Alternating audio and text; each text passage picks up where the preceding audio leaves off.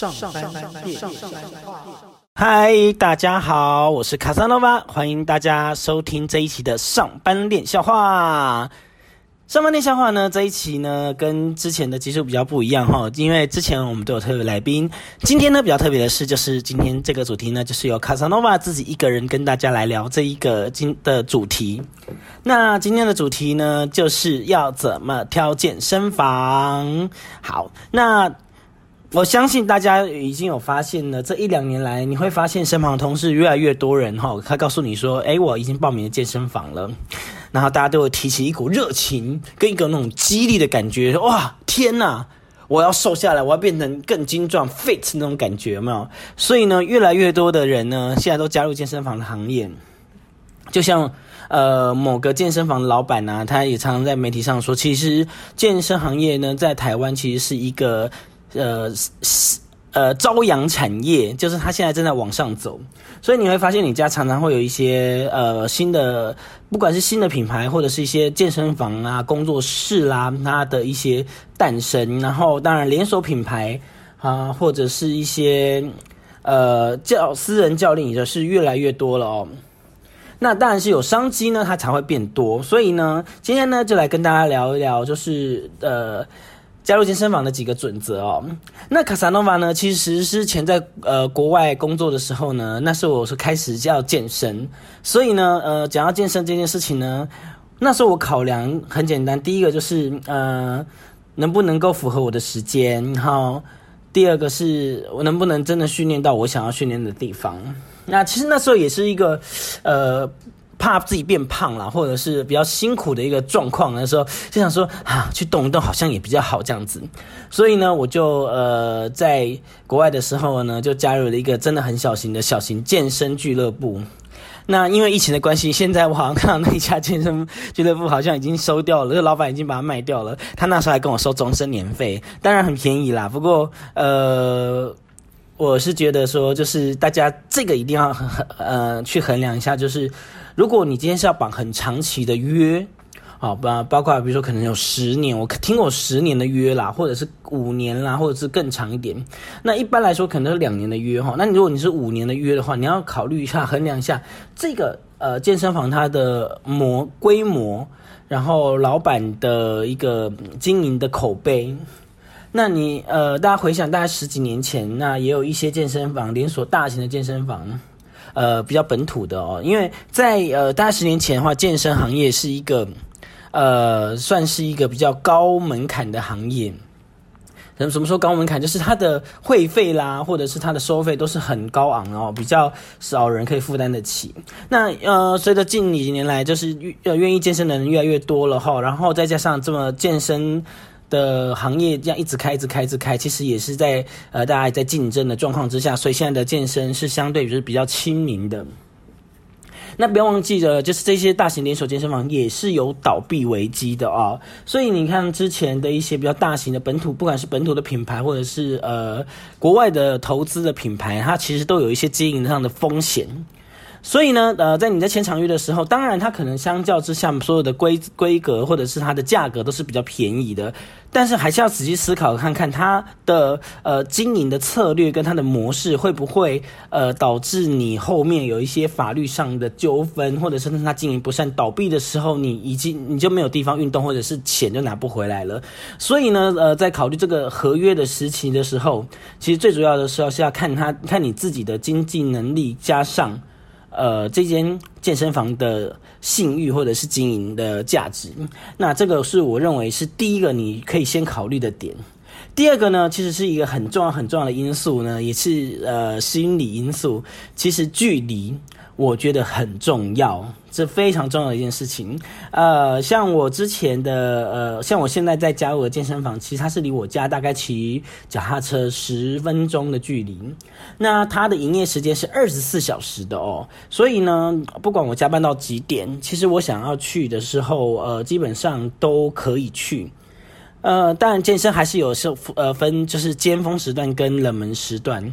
那常常的时候，呃，我们在晚晚上在七点到呃十点，就大概用完餐休息一下之后，就想说，哎，那就去运动一下，就是要上班一整天的疲劳，想在这边甩掉的时候，那时候健身房的人真的是超级超级多，你可能要排器材啦，或者是这些东西，所以呢，呃，其实要错开这个时间。重点是呢，健身房离你居住的地方，呃，你平常上班啦，或者是不管是你上班附近还是你家附近，其实距离真的很重要。因为你，你只要想到说啊，我要去健身，但是我可能要骑三十分钟的脚踏车，或者是我要骑三十分钟摩托车去，你整个人就会整个让哈，算了，今天不要去好了。或者是呢，只要它一下雨，OK，你一下雨之后，你就说啊，要要下雨天呐，离我。好远的健身房哦，这样我的全身淋湿，这样好痛苦哦。那我也不要去好了。所以呢，这些因素呢都会影响大家，就是去去做选择哦。但是如果呢，他这个健身房呢离你家就一百公尺。就算下大雨的，我想你只要把包包拿起来，你还是会去。好，所以呢，我觉得在开始加入健身房的时候呢，一定要保持一个运动习惯。那保持运动习惯，其实还有一点重要的点，就是你要报名离你家很近很近，或者是你上上班的地方很近的一个地方去做做运动。我觉得这样子是一个很不错的一个呃，首先的一个选择。好。再来就是第二个呢，就是呃，我觉得在选择的时候呢，你还要再选择一下，就是上网看一下评价啊，因为呃，其实有蛮多的健身房，它其实是呃，为了出于业绩或者是这些教练，他常常会跟在你身边啊。当然，他好心听起来好像在指导你动作，但其实他背后还是有另外原因，他就是要。呃，要求你可能建议你去买课啊，买课程。那我个人是觉得，如果你今天是一个健身的初学者的话，像我呃一开始呃在国外健身房的时候，我一进去哦，我老实说，我完完全全的看不懂健身器材，任何一项健身器材，我大概只会用跑步机吧。其实其他的像什么哑啊杠铃啊哑铃，我都不知道怎么用。所以我第一次踏入健身房的时候呢，我就就先报名了月费缴钱的，这这终身年费就我刚刚说的那个，然后就先缴了钱，我就开始呢开始举那个哑铃，因为我只会用哑铃，你知道吗？就很惨。所以呢，就只在那边举举举举两三下之后，我就立刻走去那边跟我的跟老板说我要请教练，因为真的没有教练教我，真的一项都不会用。后来那个其实老板就是我那时候健身房的教练，然后他要求我就是把我自己的练呃更大，就是把我自己练的一个很壮很壮的。所以说在饮食控制方面跟呃整个器材的教学，他都有呃稍微指导我。不过我真正的比较能够深入学到一些肌肉运用的技。巧的话，其实是在台湾的教练。呃，前阵子我在我我家附近的健身房呢，我有报名了。呃，就是呃，这叫什么 in body 的检测啊？我先去测量我身体的一个状况。那教练是有分析之后，他是跟我说一些状况。呃，那很多人会觉得说，这个动作他做的目的是要做强迫推销。OK，那当然你也可以这样子想，可是呢，其实你换一个方向想，就是如果他帮你做 in body，可以检查到呃你目前所做的这一些身体的功能呢，能不能够呃有效的被你就是在做这些动作的时候呃所呃练习运用到。那我认为这个也是蛮重要的哦，不然你到时候弄半天都在做白工，其实也是 也是浪费时间，呃，或者甚至有可能受伤的风险。所以，呃，我上次去请这个教练的部分，其实就是呃，第一个我叫他看一下教练的身材啦，第二个呢，其实他的专业度，你可以在你的话语里面问他的时候，放一些你想要呃放的陷阱，或者是你想要问的问题，直接去呃问他，其实你可以从他的言谈之中发现他的专业。哦，跟他的不专业，其实是可以判断的出来的哈。当然，你本身的自己的一个呃，怎么说？嗯，你本身的健身的一个专业知识也还是要呃随时的补充。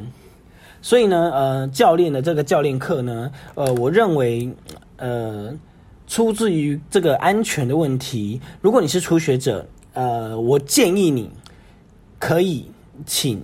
教练，呃，当然教练课真的是不便宜啦，呃，以大家在赚钱那么辛苦，对不对？现在在一边上班一边听我这边两笑会的时候，唉，就觉得天哪，为什么要花这笔钱？但是呃，如果你真的想要改变体态或者是加强某些部分的话，请教练其实是一个非常有必要的一件事情。所以呢，呃，大家可以去呃。选择适合你的教练，你可能男生你喜欢女教练，他可能会帮你练到不同的地方。当然，呃，男生呃请女教练，他可能做的是不一样的事情。那像我的话呢，就是男生请男生的教练，就非常的给到。可是呢，他真的每次都帮我调整到很好的一些我没有用到的肌群，然后帮我去呃使力借力使力的去完成一些动作，可以让我呢可以举得更重，然后呃拉得更高。做的更多下，其实我认为这是非常值得的事情。所以呢，呃，卡桑诺瓦建议新手呢，你可以请私人教练，然后安全进步也快，而且可以省得走很多冤枉路。OK，第三个呢，你在选择的时候呢，呃，你会想说，嗯，你会不会找朋友去？通常大家会找朋友去，呃，但是另外一个考量就是，你可以孤独的一个人做训练吗？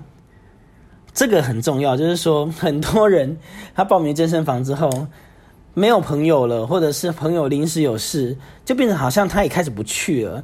那其实一个人面对那边冷清清的器、冷冰冰的器材呢，其实是一个很孤单、很痛苦的事情，因为你折磨的是你的肉体，那你的心灵呢，也没有人可以聊天。Oh my god，那真的是一个非常无聊的事情。所以呢，呃，常常会有人就是，比如说。去去做一个有氧的时候，那你可能就是跑跑步机，你跑一个小时，其实真的很无聊。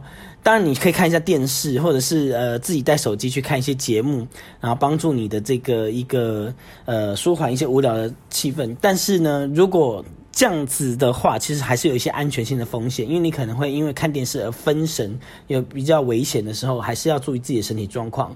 那这是有氧的部分。那如果你今天是要去参加，就是像呃重量训练的话，哇，我没有朋友真的是蛮无聊的事情呢。所以呢，一个人锻炼其实很很孤单啦。所以说，它很容易造成你就是放弃的原因。所以呢，大家可以考虑一下，就是说，你今天在报名健身房的，你的骑程是不是要短一点？然后。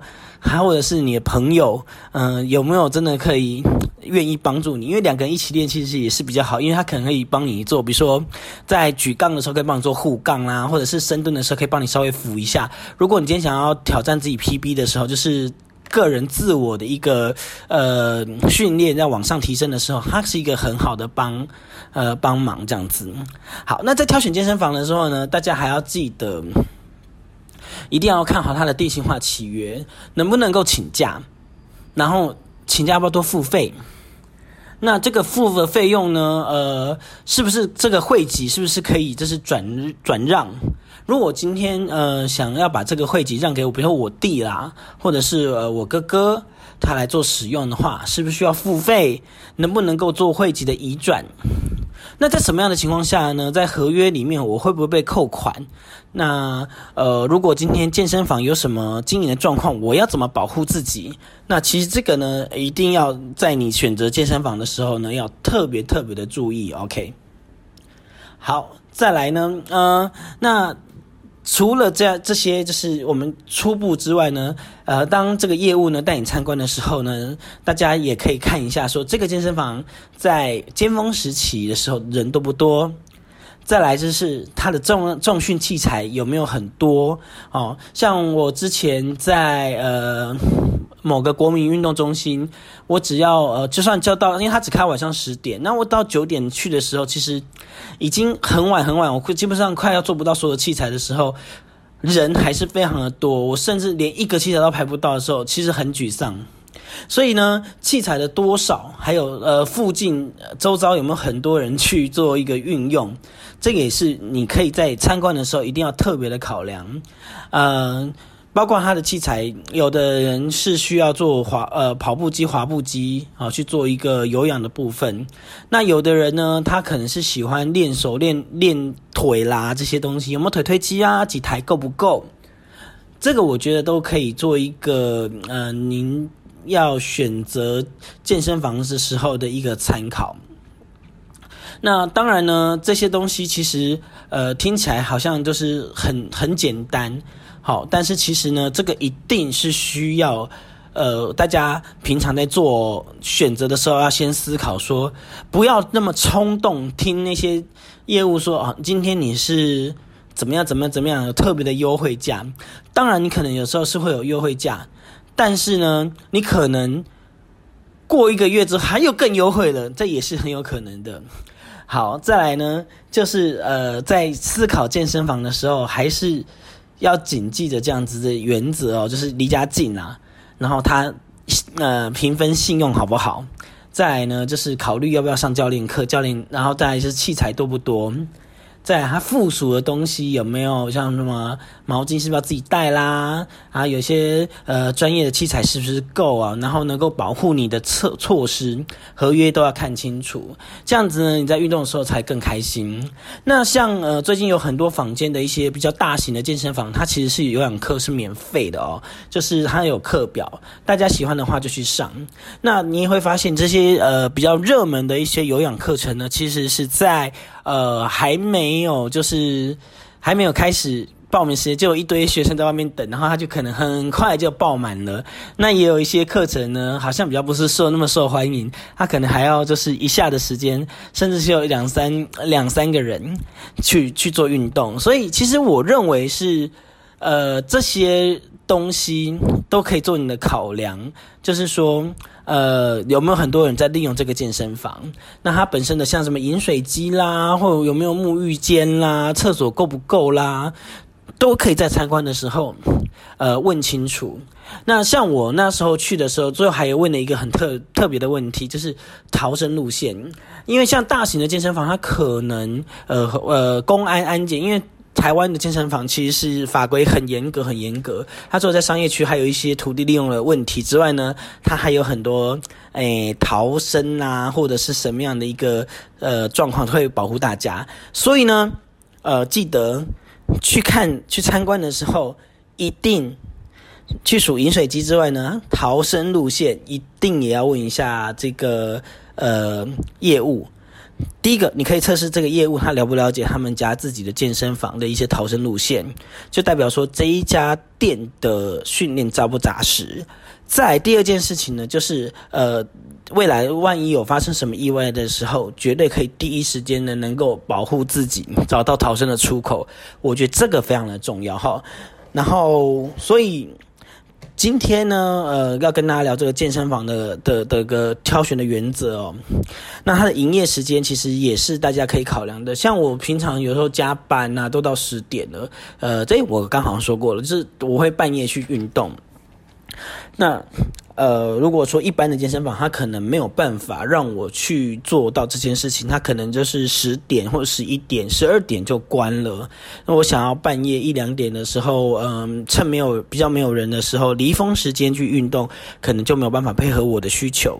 所以这个考量，嗯，也是大家可以放在心上做衡量的一个部分。OK，那。健身呢是一条漫长而且很花钱的一条道路哦，所以呢，大家在挑健身房的时候呢，一定要呃多看几间啊，因为现在这么多间，不是说一个城市里面就就一两间嘛，你可能在你方圆五百公尺，包括大大小小的呃个人个人工作室啦、健身房啊，嗯都有。那。一定要选择自己能够呃经济负担的来，然后离家里又近，呃时间又能够配合你上班的时间的一个健身房，其实就是呃非常完美的话，如果都能达成这些目标，都很完美的话，基本上没什么好讲的，就直接报名就好了。对，那希望呢，呃大家可以跟卡萨诺瓦一样哈，慢慢的把自己的身体练起来。呃，我从以前的呃体脂率爆高，到现在体脂率呃。大概下下降了快十趴，那也没有到很壮，可是我觉得慢慢的进步其实是一个很好的事情，因为身体的改变大家都是看得到的。好，那今天上半段笑话呢，因为没有特别来宾，就是由我卡萨诺瓦自己一个人跟大家分享健身的一个部分。大家呢，呃，有什么好的回馈哈，或者是呃一一些意见的话，各位可以留言或者是反馈给我们。那也欢迎你们订阅我的这个频道上班练笑话。那也欢迎大家到 FV 的上班练笑话来跟大家进行互动。好，最后呢，ending 之前呢，跟大家说一个笑话。上次我我的健身健身教练呢，正正式的第一堂课，他教我怎么呼吸。我就躺在那个坐垫上面呢，他就说：“来吸气。”然后呢，我就想吸，然后然后他说：“来用力把肚子撑起来。”然后我就把肚子这样这啊撑住，就是弄的一个就是很硬很硬的一个那个肚子把它弄得很硬的状态。来，然后我就说：“教练，我快我快喘不过气来了。”他说：“好，我现在教你怎么样，就是我要教你怎么样那个吐气。”他说：“现在开始，你发出蛇的声音。”然后我就发出嘶嘶嘶嘶嘶嘶嘶嘶，当场就笑到一个反屌，因为其实他只要讲的是发出嘶的声音，但是我发得出是嘶嘶嘶嘶嘶的声音。唉，我觉得我根本就是搞笑给教练听的。哎，就很符合我们上班练消化的宗旨。好啦，今天的上班练消化呢，就到这边为止。你加入健身房了吗？那加入健身房的条件，第一是什么呢？然后快点留言告诉我吧，我们上班练消化，下次见喽，拜拜。